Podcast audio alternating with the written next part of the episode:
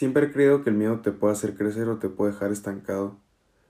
Todo depende de cómo lo veas o qué giro le des a ese miedo. De cómo lo interpretes, básicamente. Creo que todos alguna vez hemos sentido miedo y el que me diga que no lo calificaría de mentiroso, honestamente. Porque el ser humano nace con miedo. Todos tenemos miedo a lo desconocido, todos tenemos miedo a, a ciertas cosas. Y es que es un mecanismo de defensa que pues nacemos con él, ¿no? Obviamente si te paras enfrente de un acantilado, en el mero borde, pues te va a dar miedo porque está la posibilidad de que te caigas y mueras. Pero me pregunto siempre por qué nos dan miedo cosas tan simples como, no sé, hablarle a la que te gusta o, o entrar a un gimnasio o, o preguntar algo. Y creo que ahí se dividen en dos miedos, el miedo por inseguridad y el miedo por naturaleza, que creo que el miedo por naturaleza es el que sentimos y es el, que nos ha mantenido vivos, ¿no? Porque si no nos diera miedo el acantilado, pues todo el mundo estaríamos ahí, nos caeríamos, ¿no? Y nos moriríamos. Pero el otro miedo es el que simplemente no me explico y es el que más sentimos. Gracias a Dios desde muy pequeño aprendí a controlar este miedo Recuerdo muy bien cuando tenía yo, no recuerdo si cuatro o cinco años, en realidad estaba muy pequeño. Y mi abuelo tenía un, tonelada en su casa. Y pues los toneladas, para los que no saben, son como pickups, pero muy altos así, como para carga. Y yo siempre me subía, pero a la hora de bajarme, yo estaba muy enano y pues lo veía muy alto para bajarme y me da miedo brincar. Y ahí fue cuando mi mamá me dijo la frase que me marcó de por vida y es el aviéntate, aviéntate sin miedo a la muerte. Obviamente está raro que tu mamá te diga eso cuando tienes 4 o 5 años. Pero sí, o sea, me da demasiado miedo aventarme el pickup. Por más tonto que suene. Y terminé aventándome. Me di cuenta que no me pasó nada. Me volví a subir y me volví a aventar esa frase, la, aviéntate, la que ha marcado por vida, es como mi, mi credo, es como mi mantra, aviéntate sin miedo a la muerte, aviéntate. Y lo sigo usando hasta el resto de mis días y les contaré unas cuantas historias donde yo he tenido mucho miedo y como que ese, ese mantra, por así decirlo, ¿no? La verdad no me gusta esa palabra, pero la, la tengo que usar aquí. Eh, donde lo he usado y me ha servido demasiado. Yo siempre le tuve un pavor a los caballos desde chiquito. Pero no sé por qué me entró la loquera de querer aprender a montar. Sí, o sea, yo quería aprender a montar. Y me acuerdo que mi papá tenía un caballo y, y todos los domingos, los fines de semana íbamos a montarlo y mi papá pues lo montaba súper bien. Pero a mí en cuanto el caballo empezaba a trotar, yo me paniqueaba durísimo, ¿no? Me paniqueaba durísimo y, o sea, me empecé a enojar porque dije, o sea, ¿cómo es posible quiero aprender a montar, pero me paniqueo cuando el caballo empieza a trotar. O sea, me quería bajar y todo. Ahí ya tenía 10 años más o menos. Entonces, le digo a, un amigo de mi papá que me enseñe a montar. Y este amigo era muy paciente, o sea, me enseñó a montar de la manera más, más este, paciente, más comprensiva. Total, como en dos meses yo ya corría y, y ya competía en rodeos, o sea, empecé a competir en rodeos a alguien que le daban pavor los caballos. Y pues, ¿qué les cuento? Terminé yendo a nacionales de rodeo, terminé yendo a... Terminé yendo incluso un mundial, llegué un mundial una vez a Rock Springs, Wyoming, de, de prepa, era la categoría preparatoria. Pero, o sea, nunca les voy a decir que nunca me caí el caballo, o sea, en realidad los primeros veces que empecé a ir a clases me caí mil veces Ahora ya cuando ya sabe montar bien, que sean cosas como que bajarte rápido, eh, subirte de volada, ese tipo de cosas. O ya este lazar en un caballo que va probablemente a 80 kilómetros por hora. O sea, es, es demasiado, o sea, es demasiado fuerte ahora que lo pienso porque, porque me dan pavor. Y terminé siendo siendo este competidor de rodeo de pues de competía bien, pues a mí iba muy bien la verdad. Y me saca de onda pues, saber eso, ¿no? Y, y me caí muchísimas veces, o sea, me caí demasiadas veces y me enterré y me rompí un dedo una vez también. Pero vencí ese miedo, o sea, lo vencí, he visto cómo muchos lo vencen también. Y ahora no me dan para nada miedo. Ahora, también vencí el miedo a dejar el rodeo, porque me daba mucho miedo dejar el rodeo porque se había vuelto una zona de confort para mí. Y esa zona de confort no me estaba dejando a mí eh, explorar más cosas, vencer más miedos, eh, saber cómo yo reaccionaba en diferentes situaciones.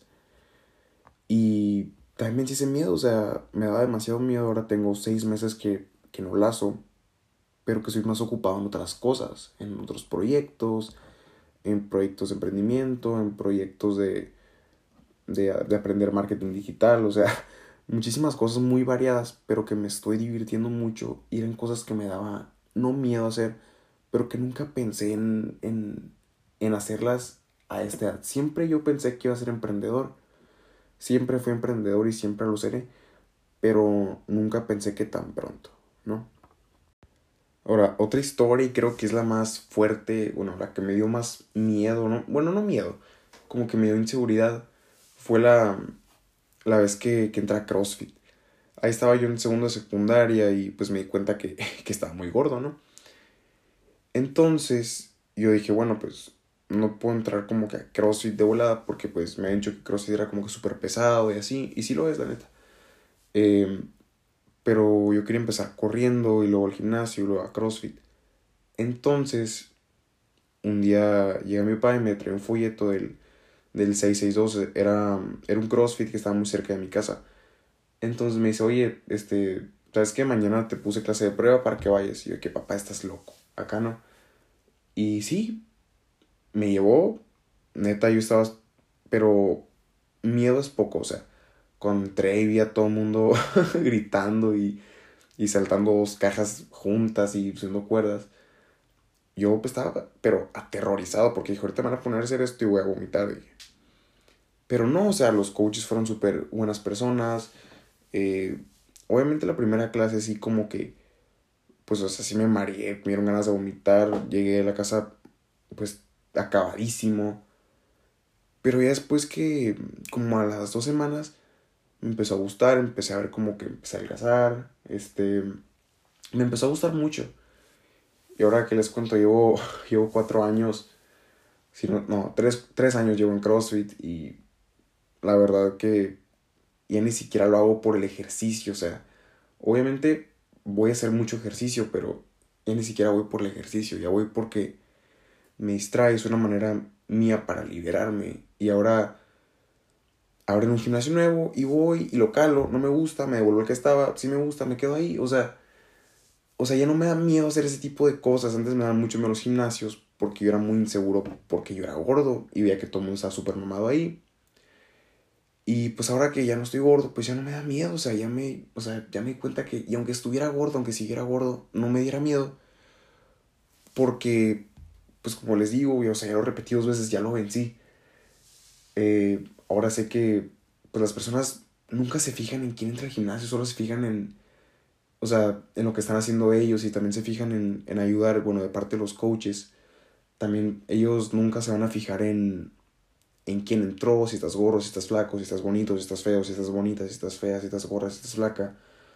O sea, ellos solo quieren ayudarte.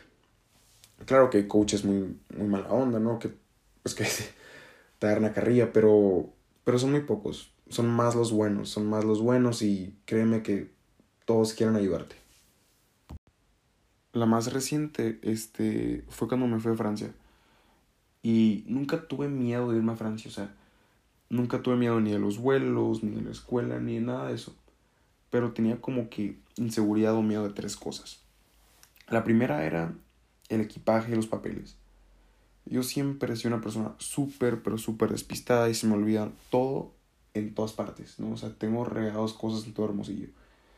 Eh, y pues ahí no me podía dar el lujo de perder algo, porque si perdía algo importante, pues podía ser motivo de que me regresaran a México, o de que no me dejaran subirme al avión, o, o cosas así. Y ahí pues les puedo decir que hice el miedo mi, mi aliado, ¿no?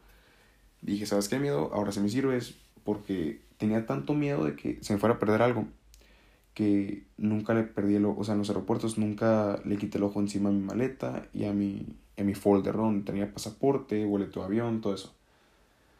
El segundo miedo que tenía yo era el de, el de socializar, o sea, el de hacer amigos allá, porque era el único, el único alumno que mandaba el TEC de Hermosillo a ese intercambio, ¿no?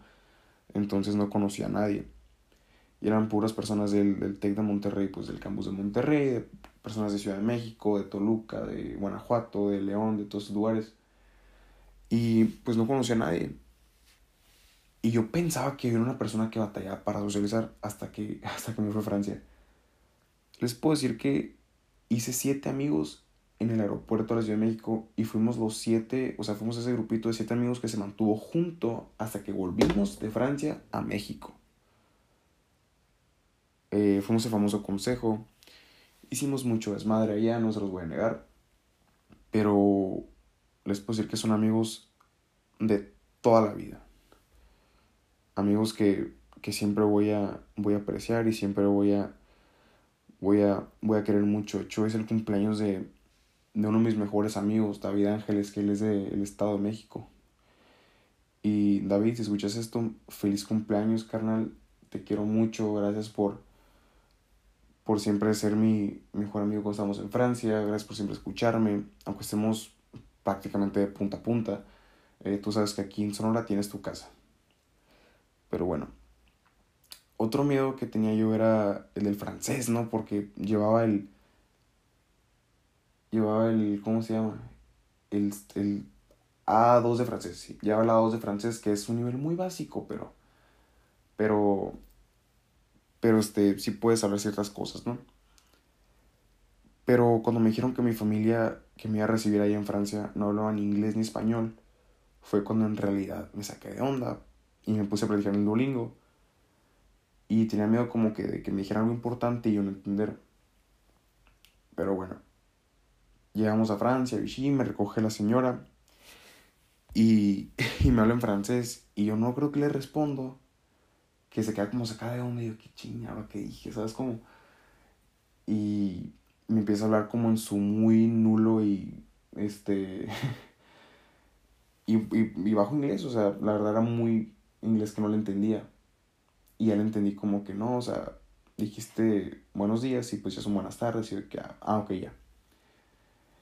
Y ya como en dos semanas ya me subieron al, al B2 de francés, ya podía hablar muy bien con, con, mi familia allá. Eh, siempre tuve muy buena este, facilidad para los idiomas y eso me ayudó mucho allá. Pero ¿a qué voy con todo esto? Este, este podcast, bueno, este episodio va dirigido para las personas que les da miedo hacer algo. Y te puedo decir algo, si te da miedo hacer esa cosa que quieres hacer, es porque ya la debes de hacer. O sea, si no te diera miedo, no te retaría y no, no traerá como que un gran cambio para tu vida, ¿no? Ahora, tampoco te digo que te tires del acantilado. O sea, aviéntate, como dijo mamá, aviéntate, pero aviéntate a hablarle a tu crush, aviéntate a meterte al gimnasio, aviéntate a lanzar ese proyecto que tanto quieres lanzar, aviéntate a, no sé, a sacar tu podcast, a rapear, lo que tú quieras hacer, aviéntate, carajo. Aviéntate, carajo. Va a haber gente que se va a reír, pero que ellos no están haciendo lo que tú estás haciendo.